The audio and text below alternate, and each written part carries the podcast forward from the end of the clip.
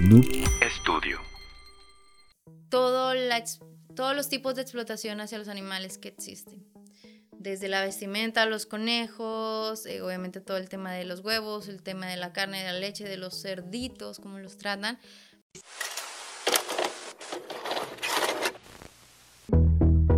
Tripulantes del multiverso. Todo está conectado. Sintonizamos historias de seres extraordinarios que revolucionan nuestra realidad. Este es el show singular.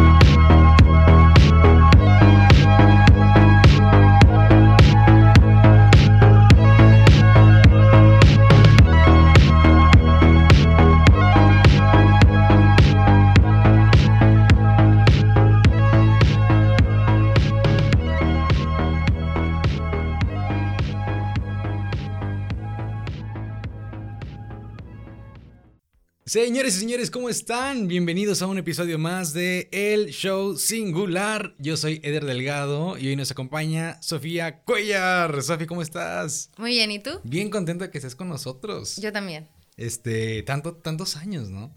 Tanto- Demasiados. Que diste tanto espacio y coincidir. Sí. Después de, pues sí, muchos años, toda la vida ahí con Sofi. Les voy a contar quién es Sofi, como es costumbre en el show singular. Y según su Instagram dice que, bueno, no dice mucho de su biografía, pero tiene una frase ahí de que es Eat baby spinach, not baby pigs.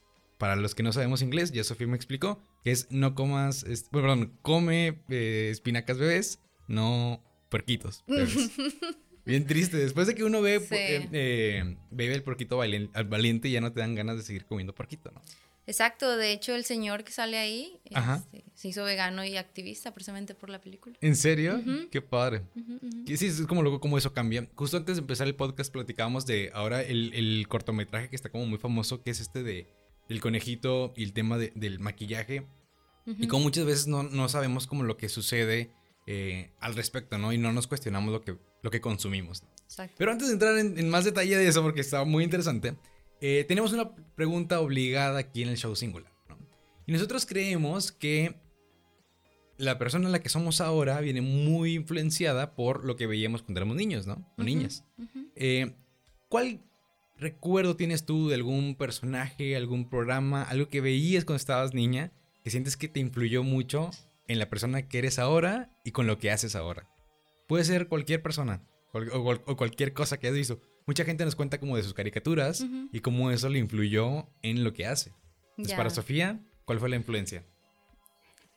Bueno, yo tengo dos hermanas Ajá. y nos gustaba ver mucho caricaturas, ¿no? ¿Ok? Y creo que la que más me marcó eran las chicas superpoderosas. Ajá. Y de hecho mi papá nos, nos crió así, ¿no? Como bellota, ay, perdón, bellota, bombón y burbuja. Yo era, yo era bellota, yo era la enojada. Y creo que eso sí me marcó mucho porque ya me definía, me definía como Ujú. bellota, de que era la del medio y que era la que tenía que estar enojada y que tenía que retar cosas. Y mi hermana, la chiquita, era la dulce, era, era burbuja y bombón pues era la líder, la mayor. Y pues siempre fuimos muy unidas y de hecho nos vestían como las chicas ¿En superpoderosas, teníamos serio? la muñequita y de hecho a la fecha nos decimos así, ¿no? Y yo creo que esa caricatura pues son de hermanas superpoderosas que hacen muchas cosas por el bien, ¿no? Nosotros pues no tenemos superpoderes, pero en la medida que podemos hacemos pues lo que sea que, que ayude eh, internamente en la familia o obviamente externamente y a la fecha pues me sigo identificando con Bellota. ¿Sigues igual de enojona? Sigo igual enojona y, y retando cosas y pues mi hermana sigue siendo igual de dulce y Leli pues sigue siendo la mayor, ¿no? Digo, siempre va a ser la mayor a menos. No, pues no. No, no hay manera de que no sea la mayor. Claro, es muy raro eso, a menos que pase un asunto- Benjamin Button o so- Claro, claro. O, o- o un asunto como del espacio temporal afectado donde todo el universo se eche a perder. eh, Sí. Puede suceder. ¿no? Y está muy padre la caricatura. um, te, te enseña muchas cosas, obviamente es, es- es caricatura y divierte. Pero me gusta mucho la relación de, de, de, pues, de ellas, de que cuidan mucho a los animales también, que tienen gatitos bien bonitos, de repente salen. Está, está padre. Qué padre. Y bueno, y ahora va a salir el live action de, de las chicas superpoderosas, ya más Sí. grandes, mucho más grandes. Este, pero bueno, Yo me quedo ver con las viejitas. Claro, bueno, es parte como del, del recordar, ¿no? Y, el no dejar ir de los noventas y sí, como lo que disfrutamos en su momento, ¿no? exacto. Ahora, Bellota y, Bellota cuidando y la enojona y la que también reclamaba mucho, ¿no? Como a pesar de que dices que Bombón era la líder, pues aquí también hay, ocupamos como alguien que, que haga ese contrapeso y que cuestione las cosas, ¿no? Sí. ¿Cómo te ha ido con eso ya en tu, en tu, en los proyectos en los que participas, ¿no? Este, ¿cuál es tu causa? ¿Qué es lo que te mueve? Los animales. Ok. Eh, yo creo que estamos muy conectados y desconectados a la vez de los animales. Conectados, perritos y gatitos, ¿no? Los amamos, los queremos, los cuidamos, los rescatamos y, y les damos un hogar y nos acompañan en la vida. Pero también muy desconectados con, con todo lo que lleva los animales, ¿no? Están siendo explotados tanto para vestimenta, para la experimentación, para eh, los, el, el entretenimiento y obviamente para la explotación de los animales para consumo humano. Ujú. Y eso es lo que más me mueve, es una de las causas de mayor explotación y sufrimiento en los animales a nivel mundial. Las granjas industriales, todo el tema de, de explotar a los animales y, y criarlos solamente para que acaben eh, en el plato de alguien, ¿no? Claro.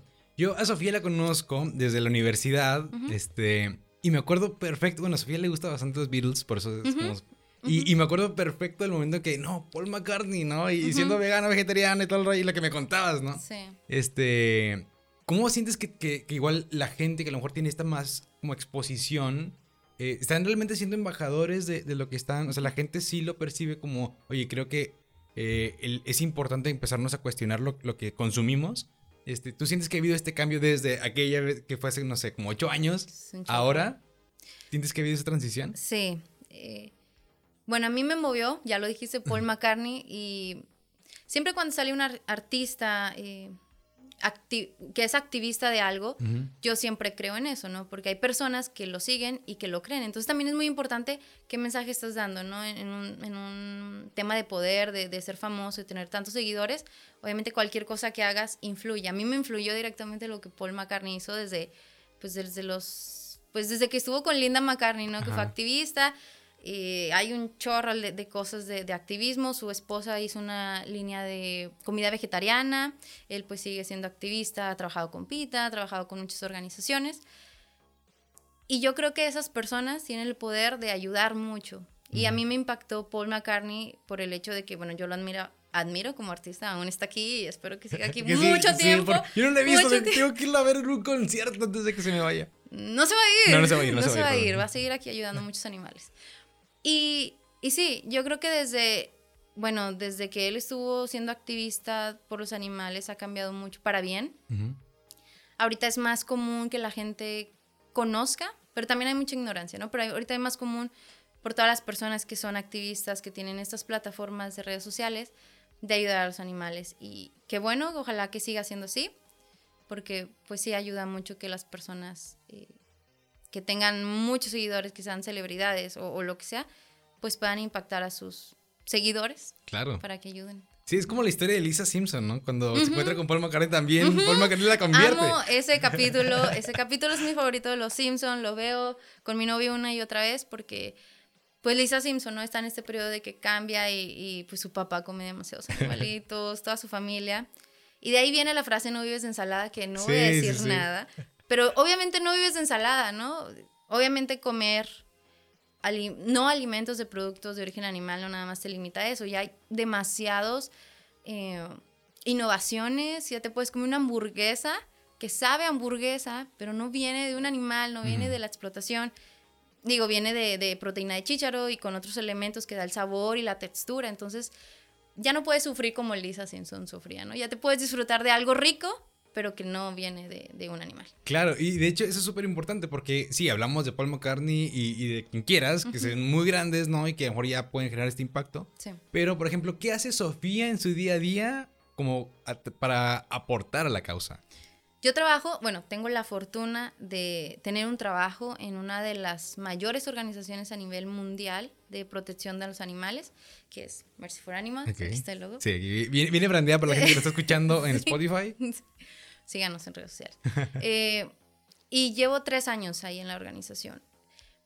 Bueno, tú me conoces siendo vegetariana, después fui vegana y yo desconocía mucho del tema y desconocía mucho principalmente a lo que me dedico, que es ayudar a las gallinas, que ahorita te platico. y entrando a Mercy for Animals, conocí todo esto. Mercy for Animals es famoso también de hacer investigaciones encubierto en granjas industriales. Son estas imágenes que vemos en redes sociales y que pues le pasamos, ¿no? Y, no, y no lo vemos.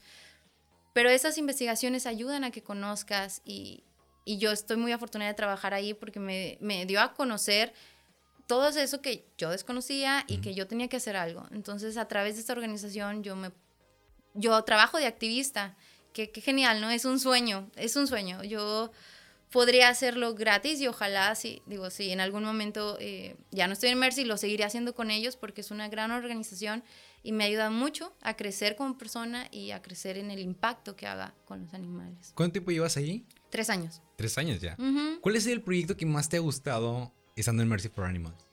Mm, bueno, me gusta mucho trabajar con voluntarios en todo este tema de ayudar a las gallinas. Yo trabajo en el Departamento de Relaciones Corporativas, en donde nos enfocamos a ayudar a las empresas a, hacer políticas de bienestar animal enfocado en las gallinas para la explotación de huevos, que es una de las prácticas más crueles de toda la industria alimentaria. La mayoría de los huevos en México viene a través de gallinas enjauladas. ¿Qué es esto? Una gallina en un espacio pues muy pequeño, amontonada entre 5 a 10 gallinas. Cada una de ellas tiene como el tamaño de una hoja de papel.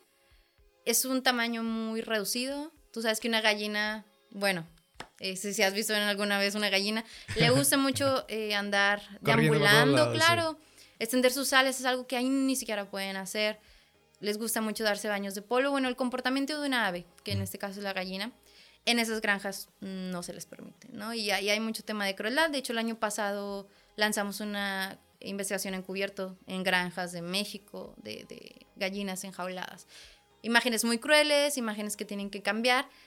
Y yo creo que este es, mi trabajo y es el único, bueno, es el proyecto en el que más me, interesa porque es en el que trabajo día a día, ¿no? Invitar a las empresas a sumar políticas de bienestar animal, no nada más a las empresas, a los consumidores y a los voluntarios a tomar acción sobre esto. En México, bueno, México es el primer consumidor de huevo en el mundo y desconocen esto.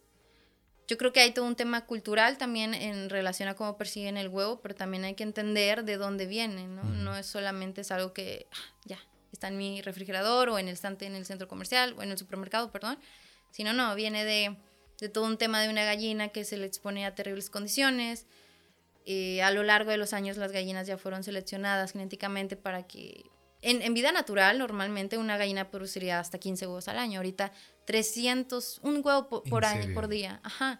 Entonces, cada huevo representa pérdida de calcio, gran esfuerzo para la gallina. Mm, es, un gran esfuerzo, ¿no? Producir un huevo, ¿no? Muchas de ellas se les quedan atorados, muchas de ellas mueren por esta falta de, pues sí, es, este gran esfuerzo que realizan día con día.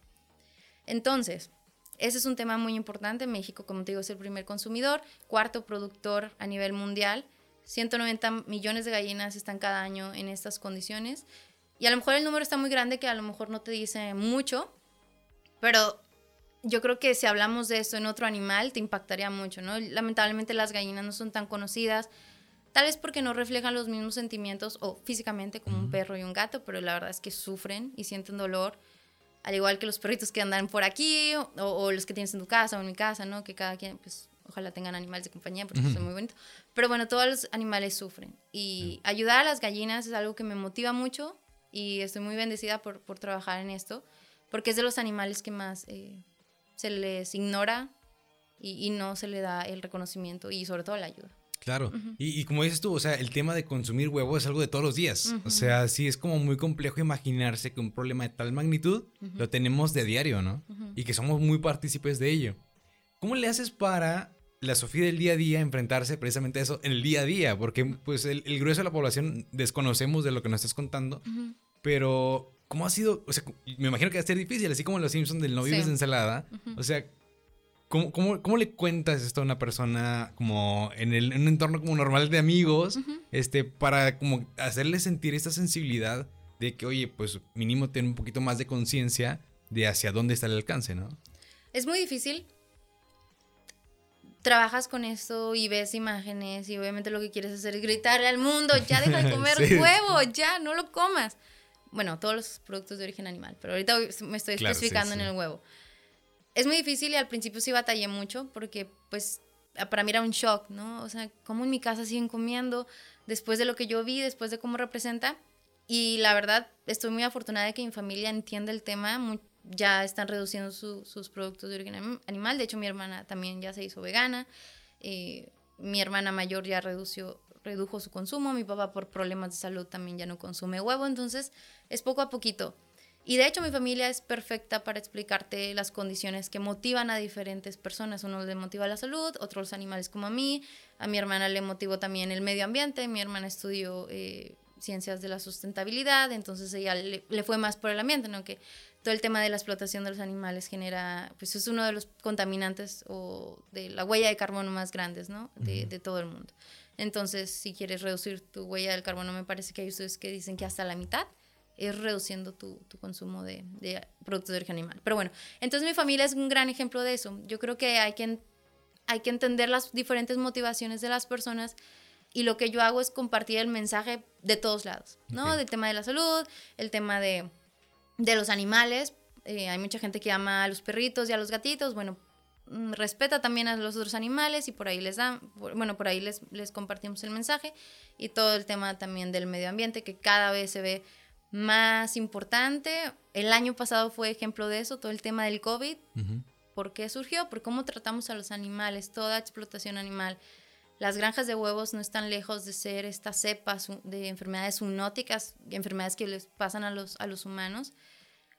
Y bueno, hay que entender eso, ¿no? Que las granjas industriales son eh, nichos, son nidos de, de, enfermedades que pueden padecer. Bueno, muchas gallinas ya han padecido influencia, influencias influenza aviar. Influencias, influencias también, algunos que son influencers. Exacto, exacto. Entonces, es compartir el mensaje de todos lados y, y, la gente se va a motivar porque yo creo que no, o sea, toda la gente tiene que importarle algo, ya sea su salud, el medio ambiente, los animales, o simplemente eh, hacer una buena acción. Ah, eh, no pedimos que eliminen su consumo de huevo ya, de tajo, digo, sería lo genial, pero reduce tu, tu, tu, consumo. Hay muchos alimentos que existen en el mundo, que México produce y que puedes disfrutar y balancearte. Sí, igual eh, con eso que mencionas, me acordé que en la piscina me pasó algo que igual fue una situación muy incómoda, porque creo que es un asunto generacional también como muy evidente, ¿no? Eh, un, un compañero estaba leyendo, como no sé, Twitter o algo, y dice, ahora resulta que los veganos quieren cancelar las galletas de animalitos, ¿no? ¿Cómo es posible que no sé qué? Ya me están cancelando no sé qué tantas cosas y, pues uno pues los deja hablar, ¿no? Para ver qué hasta dónde llegan con lo que están diciendo. Y no, aquí no sé. Bueno, total. Y le decía, pero es que va mucho más allá. O sea, no es un tema, el tema de la carne, el consumo de agua y todo el asunto. O sea, entonces ya como que al final, pues se quedaron como. Y soltaron un chiste porque ya era muy incómodo para todos, ¿no? Entonces, ¿Tú crees, por eso, la pregunta al principio, ¿tú crees que hay una, una evolución respecto al, nivel de conciencia quizá de generaciones anteriores hacia dónde vamos? ¿O realmente es como una percepción más como mediática, ¿no? De que quizá eh, se está impulsando por cierto lado, pero realmente la población todavía sigue como con cierta resistencia para aventarse al cambio. Mira, hay varios estudios, de hecho escuché una vez en un webinar que, que asistí que la generación Z, me parece. Son los que nos siguen. Sí, está más propensa a, a toda esta conciencia hacia los animales. Pero yo creo que ha, existido siempre. Es solamente es temas de que no estaba tan disponible la información. Yo creo que ahorita eh, está más disponible. Y yo lo viví, ¿no? Yo desde chica yo quería ser vegetariana y vegana pero era de que, bueno, que como, no, o sea, no tengo el internet, no sé recetas, no sé nada, y es algo que tienes que aprender, y yo creo que ahorita tenemos los recursos, mm, tenemos muchos recursos para hacerlo, y yo confío que ahorita puede ser más fácil hacer esa transición. Sí, eso es cierto, como el acceso a la información ha cambiado un chorro, o sea, ya cada vez es más fácil, de hecho, primero que decías lo, del tema de la hamburguesa, yo me acuerdo que en Chile estaba esta, no, no sé si es en Chile, no, a lo mejor le estoy regando, pero creo que de ahí lo descubrí, el de Not Company. Not company. E-, ellos, por ejemplo, habían desarrollado una mayonesa que no incluía nada de producto, o sea, de origen animal, y pues, y hacían como esas pruebas de laboratorio y todo tenía la misma consistencia, la el mismo sabor, este, y, el valor nutricional también como, pues, competitivo respecto a Y, y, y ya te lo encontrabas en el súper, ¿no? O sea, ya había más formas. Y también Sí. ahora si vas a un supermercado también está una sección Exacto. para eso y cada vez hay más. Eh, el fin de semana estuve en un evento y también había de que, ¿qué era? era? Creo que eran unas tostadas que se veían preparadas que no sé qué forma. Entonces, oye, qué padre que podamos tener cada vez más acceso, ¿no? No, y Chile es, un, es uno de los países que más, este, más avanzado en esto de plant-based. Bueno, a base de plantas que también se le conoce. De hecho, Mercy for Animación, un programa que se llama Elige Beck, que la pueden buscar en internet. Es una página con recetas, con consejos. Y también trabajan con empresas para, para transicionar y crear opciones a base de plantas pues, para todos los consumidores. Claro, porque muchas veces está este cuestionamiento. De hecho, me acuerdo que una vez, a mi, a mi familia le encanta, todos somos super foodies, estábamos comiendo cada rato. Entonces, Sí. eh, en la época del, del no COVID, el, el pre-COVID, este, me acuerdo que una vez fuimos a un restaurante en Barrio Antiguo, aquí en Monterrey. Y de hecho ya no me acuerdo cuál era, ah, como, como el meme de han pasado 84 años. Este, pero mis papás estaban como de, "Ay, no sé, y nada más hay eso, y, y lo pruébalo. Y cuando lo prueban, te se dan cuenta de que, oye, pues sí, se sabe rico, y como que, y le digo, pues ya ves, no necesariamente hay que comer carne todos los días, ¿no? Sí. Como dices tú, ¿cuáles serían los consejos estos para, para que fueran como de baby steps, ¿no? O sea, para una persona que dice, oye, pues sí me interesa, o sea, sí tengo mi perrito y, y me daría como algo que le pasara a mi perrito y tienes razón en el sentido de, pues hay que preocuparnos por más allá, ¿no? Este, porque todos son seres vivientes. Entonces, ¿cómo le hago para empezar mañana, por ejemplo, en estos primeros pasos? Bueno, recordar tu motivación inicial. A mí lo que me ayudó siempre es, bueno, tengo a mi gatita que se llama Camelia en ese momento. Dije, no, bueno, por ella lo voy a hacer, por ella lo voy a hacer. Y no perder esa motivación. Y es muy difícil. Digo, gente lo ha hecho de un día para otro ya cero carne, cero queso, cero leche proveniente de vacas, cero huevo. Pero es difícil. Eh, yo creo que los baby steps, como los dijiste, es al menos un alimento, una, no sé, el desayuno, la comida o cena, totalmente a base de plantas. ¿Qué quiere decir? Pues cero productos de origen animal. Y luego ya le vas avanzando, en- tener ciertas variedades, porque pues también si comes lo mismo todos los días te vas a sí. hartar, como cualquier comida, ¿no? Sí. Tener variedades, hay mucha comida disponible. Yo recuerdo cuando iba este, con una persona al, al, al Soriana, ¿no? Al supermercado. Y bueno, es que, que- que hay comida vegana. Yo volteé a todos los pasillos de frutas y verduras, de granos. Y si quieres llevar una transición bien pensada, ve con un nutriólogo o nutrióloga. Esto es recomendación para cualquier dieta, ¿no? Si quieres comer bien, tienes que ir con un nutriólogo o nutrióloga que sepa. Pero si quieres ya llevar algo sensato, ¿no? Algo bien, que te preocupa tu peso, tu salud, pues, mm, hay muchos nutriólogos y nutriólogas que dan dietas a base de plantas y que te pueden ayudar mucho. Pero los baby steps serían una o dos comidas al día, a la semana. Te ayudaría mucho a conocer más variedad. Sí, o sea, realmente es un baby step. O sea, la gente cree que no. O sea, ¿cómo voy Sí. a hacer el cambio, no? Ujú. Porque sí, se nos cierra el mundo porque estamos acostumbrados a ciertas cosas, pero en la medida que nos vamos abriendo esas nuevas posibilidades, encontramos que realmente hay una oferta, ¿no? Exacto. Bueno, que platicamos también de, de lo del el, el cortometraje. A mí me gusta muchísimo ver documentales y uno que me encantó, que ojalá todo mundo lo vea, es, y ya se me olvidó el nombre de, de cómo era, pero eres de este pulpo que está en. Netflix. Ah, sí. Que es un buzo que siempre, bueno, no es un buzo, o sea, es un señor que le gusta ir a nadar y es cineasta. Este, casualmente, ¿verdad? Qué padre tener así como ese de, Sí. ay, me gusta hacer algo y voy a grabar y se encuentra con algo muy padre. El spoiler es que donde nadaba se encuentra que hay como un pulpo este, y, y le llamaba la atención cómo era, entonces empezó a investigar y empezó a tener como esta relación con, con ese pulpo, ¿no? Y se dio cuenta que era así como ya eran mejores amigos. Está súper, súper padre, todos lo tienen que ver. ¿Cuál re- recomendarías tú? O sea, ¿cuál es el documental que más te ha gustado, la película que más te ha gustado, que sientes que también cualquier persona tiene que ver ese documental? Elige uno o tu top 3 si quieres. He visto muchos y hay de todo. El que más me impactó, que está muy fuerte, pero es lo que pasa, se llama Dominion. Es todo la todos los tipos de explotación hacia los animales que existen. Desde la vestimenta, los conejos, eh, obviamente todo el tema de los huevos, el tema de la carne, de la leche, de los cerditos, cómo los tratan. Y eso es tal cual, eh, imágenes de investigaciones encubierto. De hecho, creo que, ay, si no me equivoco, es narrado por Joaquin Phoenix ciertas, ciertas partes. Digo, ah, porque él también es súper exacto, es- es- activista. Es, es- es de mis actores favoritos, obviamente. sí, sí, Pero él sí. desde los tres años es vegano y su familia es súper activa en, en todo esto de, de los animales. Y de hecho es, ha, ha trabajado con Mercy for Animals por- para los animales. y bueno, ya, ya me desvié. Pero Dominion bien, es, es- es un, es, es algo que te, que te, o sea, te regresa a la realidad, ¿no? De que de ahí sales pensando, ok, sí es cierto, hay mucha explotación animal, lo, lo tienes que ver si, si de verdad quieres crear conciencia así fuertes. Son imágenes reales, pero muy, muy fuertes de lo que pasa. Una película que me gustó mucho, ya, ya entrando en un tema de que familiar, creo. Es Okja. ¿sí la has Claro, sí, sí, sí. Eso es, ah, si bien es algo de ciencia ficción, porque es un animal pues, que no existe, que crean, es una película, pero está muy fuerte y está muy bonito y te platica esa relación que tienen con el animal, la niña, y después te, te muestran la granja que no está muy alejada de la realidad de cómo existen estas granjas industriales. De hecho, bueno, yo creo que es peor de lo que lo muestra esa película, pero es una muy buena película que te hace entender que cualquier animal, o sea, puedes tener como lo dices el pulpo, ¿no? A lo mejor porque no lo tienes aquí, porque nunca te educaron desde chiquito de que, bueno, el pulpo también es un animal muy bonito. Pues no, nunca nos lo enseñan eso, Claro. tienes que descubrirlo. Y es parte de que tan curioso eres, ¿no? O sea, hay muchos animales que, que desconoces, pero pues sienten, eh, sufren, igual que cualquier, como nosotros, ¿no? Somos animales también. Sí, de hecho, no me acuerdo si. eh, eh, o sea, no sé si también lo viste, el de Cowspiracy. Ujú. Que también ese documental es buenísimo.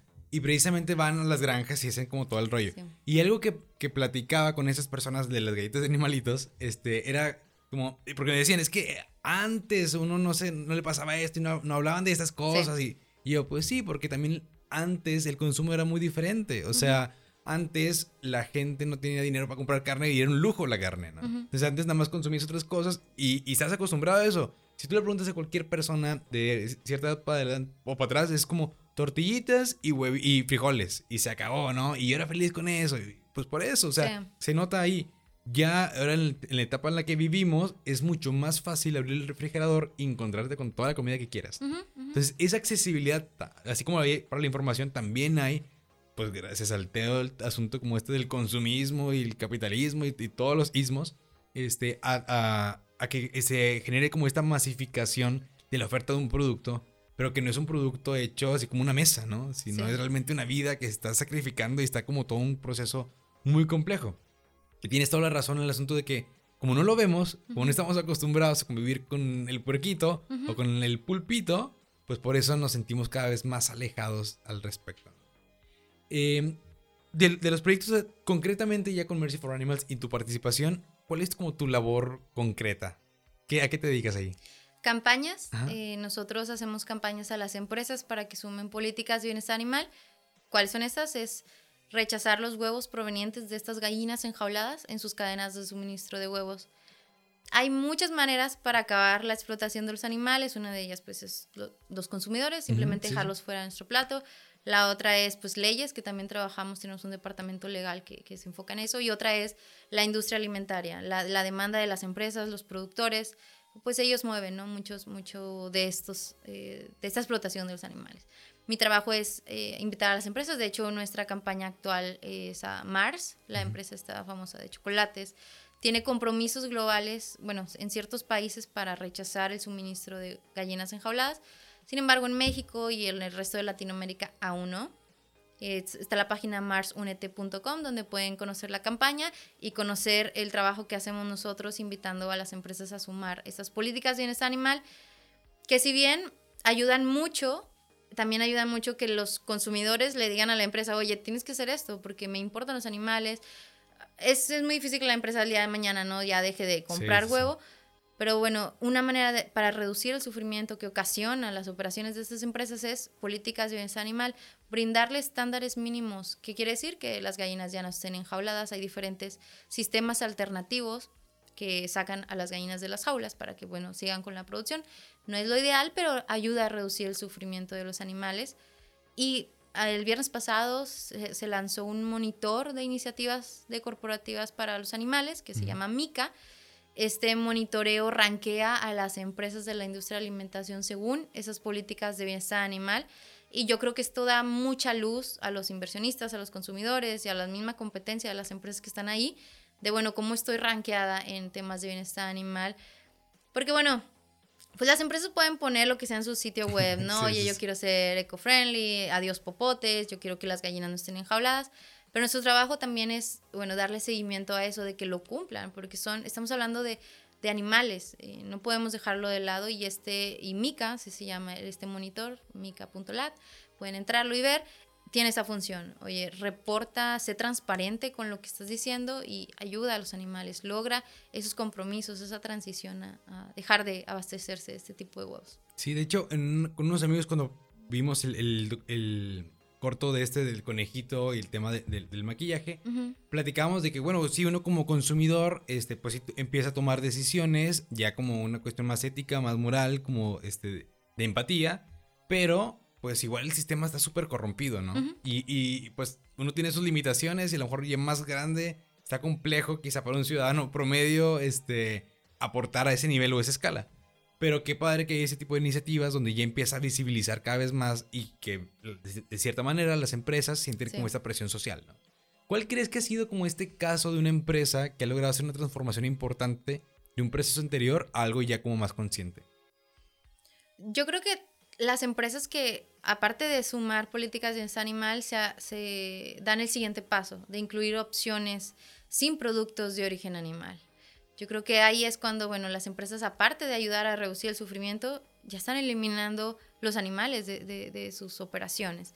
Eh, recientemente, Sonora Grill, no sé si conozcas este restaurante, eh, incluyó una opción vegana, bueno, varias opciones, dos veganas y una vegetariana, un restaurante que tú sabes que es... Grill, Es grill, o sea, de, de, de, animales, ¿no? Eh, incluyó una opción vegana, eso para mí es, bueno, para todos los que se dedican a eso y que quieren más opciones, es, es algo, es un, es un progreso. Yo ya la probé, está muy rica. Y cuando fui... Súper comercial para aquí, Sonar Grill. Patrocínenos el próximo show singular. Yo patrocino cualquier opción vegana, ¿ok? Entonces cualquier opción vegana es, es bienvenida. Y cuando fui, pues es de que nos explicaron, ¿no? El proceso y el chef fue y nos explicó la hamburguesa. Entonces yo sentí muy padre, ¿no? Que este tipo de restaurantes voltear a ver esta demanda de consumidores cada vez eh, por salud, por los animales, por el medio ambiente están, o porque simplemente se te antoja algo diferente y quieres no comer animales, voltees a ver esas opciones. Entonces yo creo que lo importante de las empresas es que además de políticas de bienestar animal, sumen también eh, opciones para dejar de, de consumir o de usar animales, pero yo creo que ahorita las empresas tienen la, la presión, como dijiste, la presión social de los consumidores por el medio ambiente, por los animales, para pues también estar en un mejor lugar, ¿no? Y mejor sean percibidos. Todo el tema de la responsabilidad social es muy importante ahorita, tú lo sabes, ¿no? Es cada vez más relevante. Esto es algo muy importante, el tema de los animales. ¿Y ahora cómo vincula eso con el gobierno? Porque pues sí, él, o sea, como gobierno y como institución y como otra vez como sistema que organiza y mediante todas esas cosas. O sea, ¿cómo nos va? Y sobre todo en México, ¿cómo nos va con ese tema? Porque siento que con todo lo que exportamos, sobre todo a Estados Unidos, y lo que importamos, de hecho, en el tema hídrico, que ahorita es como el asunto en el que más involucrado estoy, este, es súper complejo porque nosotros exportamos, o sea, se llevan agua de nosotros y la volvemos a comprar, pero ya versión carne. Entonces es como que nuestra huella, nuestro balance hídrico es como desastroso, ¿no? Y luego en temas de sostenibilidad, pues también estamos así para el perro, porque pues no estamos teniendo esta conciencia de implementar políticas públicas adecuadas que nos acompañen bien a tener como un país más sostenible, ¿no? Y aprovechando realmente los recursos que tenemos, ¿no? Pero desde tu perspectiva, ¿qué sientes que México está haciendo bien y qué nos falta? Mercy for Animals, mejor de mi perspectiva, Mercy for Animals. Tenemos un gran equipo legal que trabaja tanto, bueno, Mercy for Animals está en Estados Unidos, en Brasil, en, en India, en China y, en Latinoamérica. Y particularmente en México tenemos un área legal que trabaja en eso. De hecho, ahorita estamos en una mesa de trabajo para regular todo el tema de los sistemas de producción de huevo. Okay. Porque no nada más es, bueno, ya compro, o las personas que, que consumen huevo, huevo libre jaula, ¿no? que es el que así se le etiqueta. Ahorita no hay una regulación que te asegure que ese huevo viene de gallinas efectivamente que no están enjauladas. Estamos en esta mesa de trabajo para regular esto. Y bueno, México, o sea, te estoy hablando de una regulación de algo que ya existe, ya te imaginarás cómo estamos. Entonces, es algo muy importante, son los pasos que estamos dando, primero regularlo y luego ya avanzar a mejorar. Pero primero hay que regular estos tipos alternativos para que tengan más seguridad las empresas que estamos sumando a políticas de bienestar animal, que lo que están comprando de verdad reduce el sufrimiento de las gallinas. Claro. Y ahora, con todo esto, Y son un chorro de cosas que están pasando con Mercy por Animals y un chorro de cosas que están haciendo. Qué padre. Cuéntanos un spoiler, ¿no? De un proyecto que venga, que sientes que te emociona mucho eh, que suceda. Spoiler. Spoiler, spoiler. bueno, si se puede, si no se puede, pues. No, eh, yo lo creo que sigan en nuestras redes sociales. No hay spoilers, la verdad es que el spoiler es ayudar más animales y de otras maneras. Siempre estamos pensando en maneras creativas para ayudarlos porque pues al final de cuentas son ellos los que están esperándonos, ¿no? Somos la esperanza, cada uno de nosotros somos la esperanza, nosotros solamente alzamos su voz. Muchas veces se dice que los animales no tienen voz, pero sí la tienen, solamente pues, no hablamos como ellos. Pero sí la tienen, solamente es, escucharla, es alzarla. Sigan nuestros, en nuestras redes sociales, seguramente vienen muchas cosas buenas para, eh, para este año. El año pasado pues fue difícil como en todos, pero también fue una gran experiencia porque nos hizo más fuertes en cuanto a toda esta pandemia, todo de por qué viene y ahorita le estamos dando mucho auge a, a esta problemática sanitaria que existe en las granjas industriales y seguramente le, vamos a seguir ahí, pero constantemente estamos haciendo investigaciones encubierto de las granjas industriales. De hecho, hace un par de semanas salió una investigación sobre una ciudad del huevo, así se le llama, creo que en Brasil, y son muchísimas galpones, áreas de, de gallinas enjauladas, que eso, ¿cómo, ¿cómo, lo ves tú, Eder? O sea, tú vas manejando en tus mismas calles y, y no sabes que hay más, pero pues, precisamente estas granjas están estratégicamente localizadas en lugares muy alejados, pues para que no para que no veas, ¿no? Yo estuve un par de años viviendo también en Mérida y allá también hay muchos temas de también de granjas, de, animales, pero pues siempre están en el lado de que, no vean los turistas, porque pues es un tema difícil, aparte contaminan mucho, eh, huelen demasiado y pues es crueldad. Entonces pues sí, seguramente hay más investigaciones que vienen porque pues a eso nos dedicamos, más campañas para ayudar a los animales y pues mejorar la vida de los animales en México y en Latinoamérica. Sí, con eso de lo de la voz de los animales, me acordé que eh, una vez también platicando con otros amigos, eh, no tengo tantos amigos como, como parece que tengo. son los mismos. Sí, son los mismos, pero les digo diferentes para que la gente diga, ah, mira, este compadre. Eh, hablamos del asunto de el, pues no sé, como hablar con los extraterrestres, ¿no? Que mucha gente, ahorita que llegó el, ¿cómo se llama? No me acuerdo cómo se llama el nuevo helicóptero que está ahí volando en mar. Pero hablamos de, oye, ¿qué pasaría si empezamos a contactar a los, a los aliens, ¿no? y, si mandamos tal mensaje, lo reciben, se lo mandamos en código Morse, esperando que lo sepan leer, etc. Pero un tipo decía, a lo mejor estamos poniéndole tanto esfuerzo en querer hablar con los aliens o con los extraterrestres y ni siquiera sabemos si hay este, yo creo que sí, pero quién sabe. Y más bien deberíamos empezarnos a cuestionar, ¿cómo hablamos con los animales? O sea, si no podemos hablar con otros seres que no son humanos estando aquí, pues que vamos a tener esperanza de hablar con otra gente. Y si llegan a conocernos y conocen nuestro planeta, van a decir, hombre, compadre, ¿para qué te quiero, no? Sí. Y mejor así de lejito seguimos bien. Entonces, eso se liga mucho con, una pregunta que hacemos siempre y es, para Sophie, ¿cuál es el, el invento eh, que te gustaría que existiera en el futuro? Y puede ser cualquier cosa. ¿Cómo te imaginas, en 20, 30 años más que exista algo que para ti sea como súper significante y que ojalá existiera? Bueno. Puede ser cualquier cosa. 20, ah, 30 años. Yo creo que, no sé, cualquier producto que, eh, sea una sustitución a, los productos de origen animal. Yo creo que ya existen, pero por ejemplo, el tema del huevo, un huevo que no venga de una gallina. Que sea totalmente Y de hecho ya hay varios, pero que sean accesibles. Yo creo que me iría por ahí. Cualquier cosa que venga de los animales, que, que no sean animales, obviamente.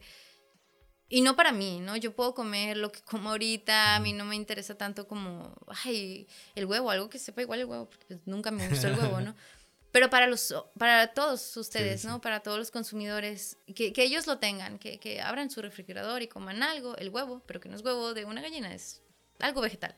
Sería genial. Y ya existe, pero hay pruebas, existen pruebas. De hecho, hay muchas prácticas también de que están con la ciencia, ¿no? A mí me impresiona mucho la ciencia.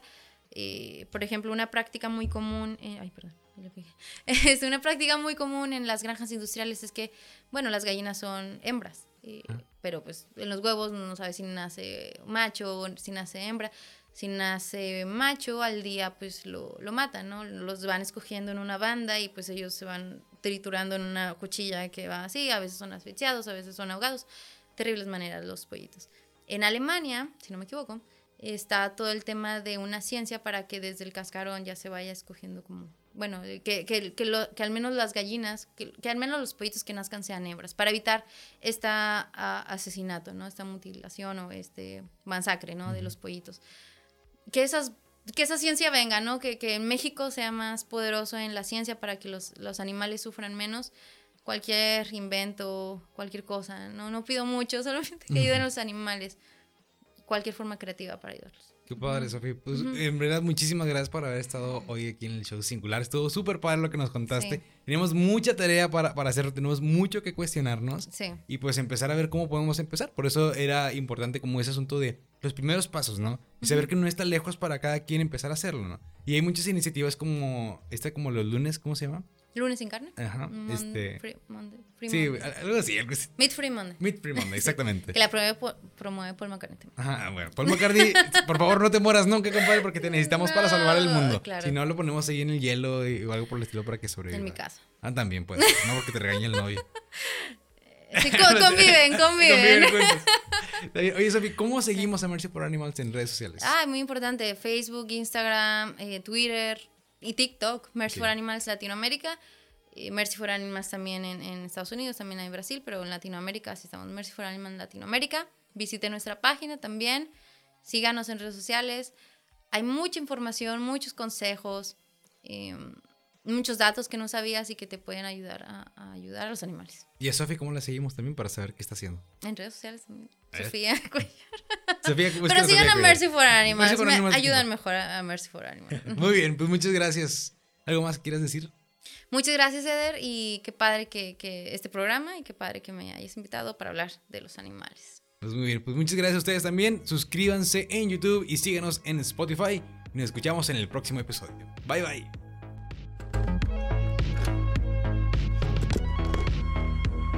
Finalizamos una transmisión más de El Show Singular. Hasta el próximo reencuentro.